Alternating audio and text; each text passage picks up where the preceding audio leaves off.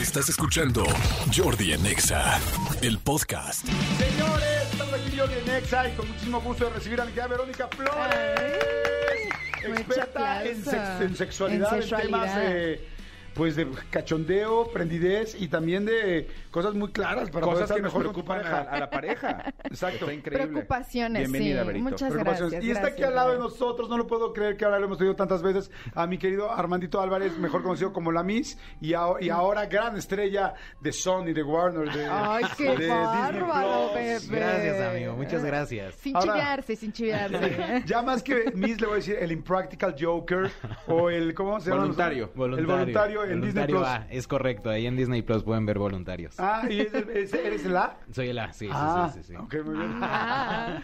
Pero nos quedamos la vez pasada con un tema bien interesante que era cómo mejorar el ¿Cómo orgasmo mejorar nuestro orgasmo? en hombres y mujeres. ¿Puedes dar un pequeño, nada más, resumen de lo que platicamos la vez pasada? sí, un pequeñito resumen. El punto número uno del que hablamos era relajarnos, dejarnos ir, porque muchas veces si nos estresamos suele ser más complicado llegar al orgasmo. Si ves que tu pareja está estresado, también échale la mano, hazle sentir que no pasa nada, porque no siempre se puede y también está bien y evidentemente no pasa nada, ¿no? Entonces es el punto número uno que platicamos en el programa anterior. Y el punto número dos fue lo importante que es autoconocernos, saber qué nos gusta, qué no nos gusta y hacérselo saber también a nuestra pareja, ¿no?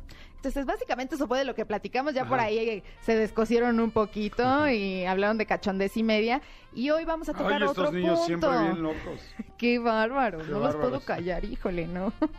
Pero hoy otro punto. ¿Cuál Hoy sería? otro punto. Lo importante de la comunicación en pareja. No importa si tienes 10 años juntos, 20 años de casados, o si nunca te casaste, o si tienes una relación eh, casual de un güey que encontraste en un bar, te gustó, le gustaste y están en, eh, eh, compartiendo este momento íntimo, la comunicación es muy importante.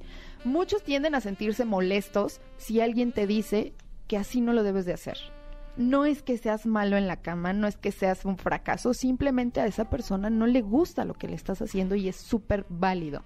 Entonces, cuando alguien te diga, oye, no me hagas, o mejor así, no, No te lo- ofendas. Ajá, no te ofendas, ¿sabes? Claro. Todos somos distintos y a todos nos gustan diferentes cosas, diferentes estímulos. No sé si a alguno de ustedes les haya pasado de que o se hayan ofendido ustedes o hayan sentido que la otra persona se sintió incómoda al decirle que no haga o que sí haga algo.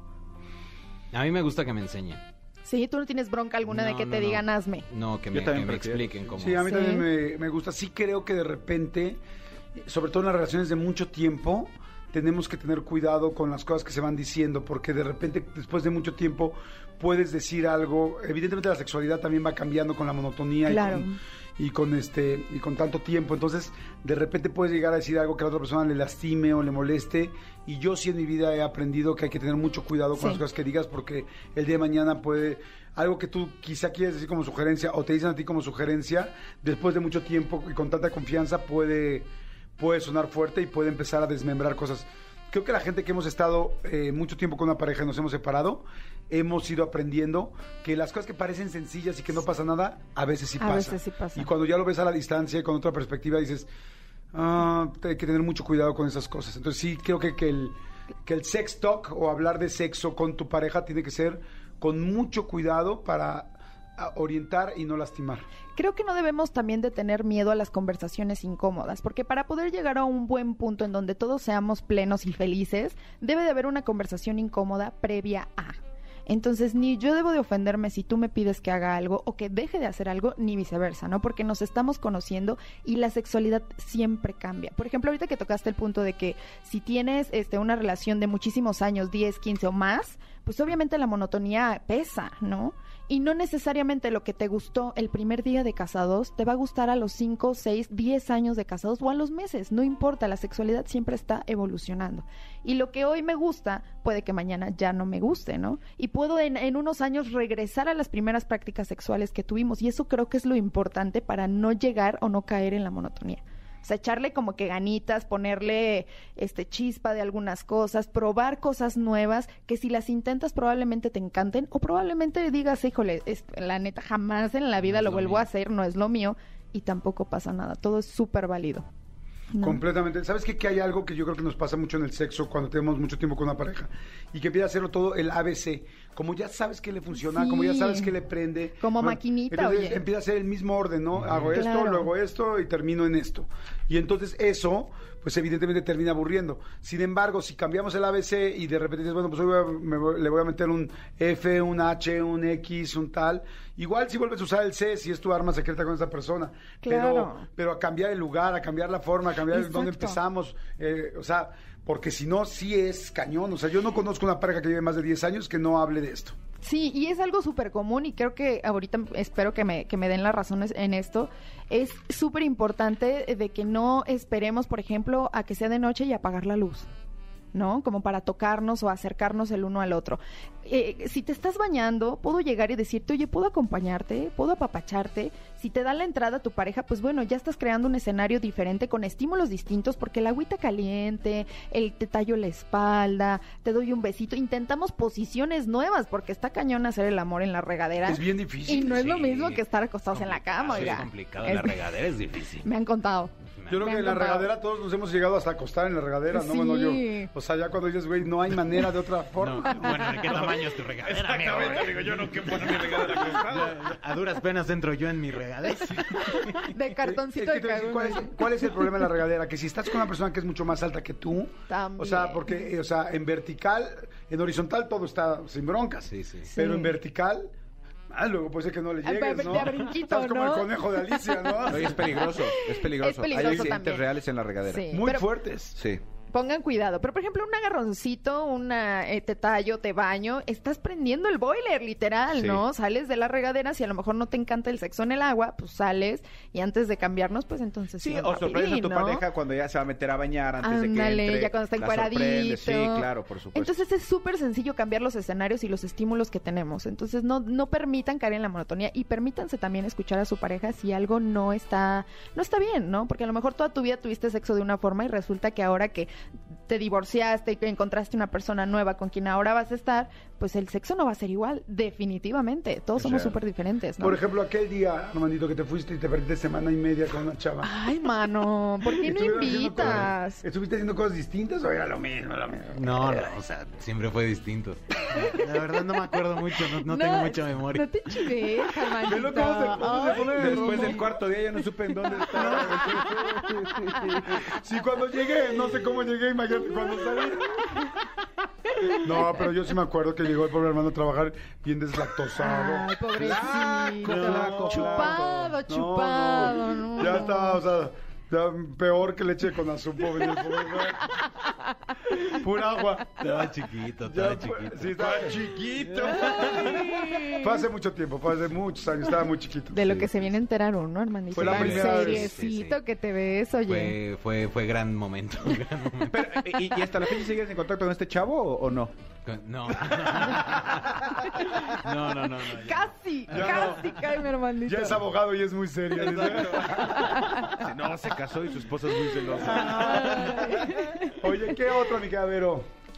A ver, me gustaría que cada uno pusiera un método para mejorar el orgasmo. Porque estos creo que son muy, muy técnicos, ¿no? O sea, algo que ustedes hayan hecho en su vida personal que dijeron, híjole, ¿por qué no lo hice antes? ¿Por qué no se me ocurrió? Vas, Manolita. Manolita ya tenía la vela. ¿eh? No, lo que pasa es que, por ejemplo, eh, utilizar eh, al- algún alguna ayuda de algo, llámese desde un anillo vibrador Ok, un hasta juguetito. un juguetito, Un juguetito. hasta un eh, em, lubricante diferente, tal, y poner mucha atención, porque no nada más es como me lo pongo, no, si ves que a tu pareja le gustó, Ajá. vuélvelo a usar, si no le gustó, busca otra alternativa. Sí, justo, porque la comunicación, exacto, la comunicación viene en muchísimas presentaciones, ¿no? Si ya Sí. ves que le, está brillando el ojito y se le está yendo en blanco, pues bueno, tú Sí, dices, y, y el "Híjole, juguete no tiene que ser a fuerza, sabrosa". a fuerza el, desfil, el delfín de dos cabezas, no. Hay, como te digo, desde anillos vibradores, cosas como muy sencillas, como un lubricante rico que huela rico, o de los comestibles, desde ahí puedes partir. O sea, Manolito va, da voto a eh, juguetitos 200%, sexuales. 200%. Jordi. Yo diría dos que me parecen importantes. Ok. Eh, uno, tratar de hacer el amor antes de estar juntos. O sea, verdaderamente empezarte a hablar. O sea, es, no tienes que decirle abiertamente, oye, que hoy nos vamos a ver, hoy qué rico. Digo, también se puede, Claro. pero es especialmente la mujer es muy muy emocional. Entonces, desde qué le dijiste en la tarde, o sea, que si tú ya sabes que esa noche posiblemente va a haber pasión o tal, o sea, hacerla sentir, ah, que diga qué rico, me siento querida, Ajá, deseada, apapachada. apapachada.